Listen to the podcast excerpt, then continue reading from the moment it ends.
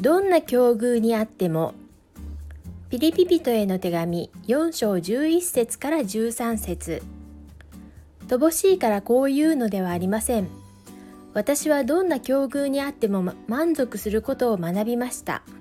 私は貧しくあることも知っており富むことも知っています。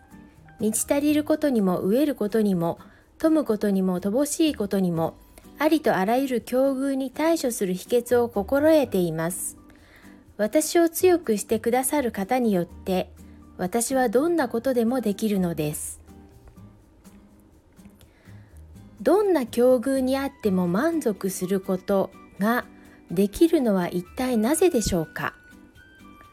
主イエスの十字架と復活という偉大な神様の愛と恵みは真実でいかなる時にも何も変わらないからです。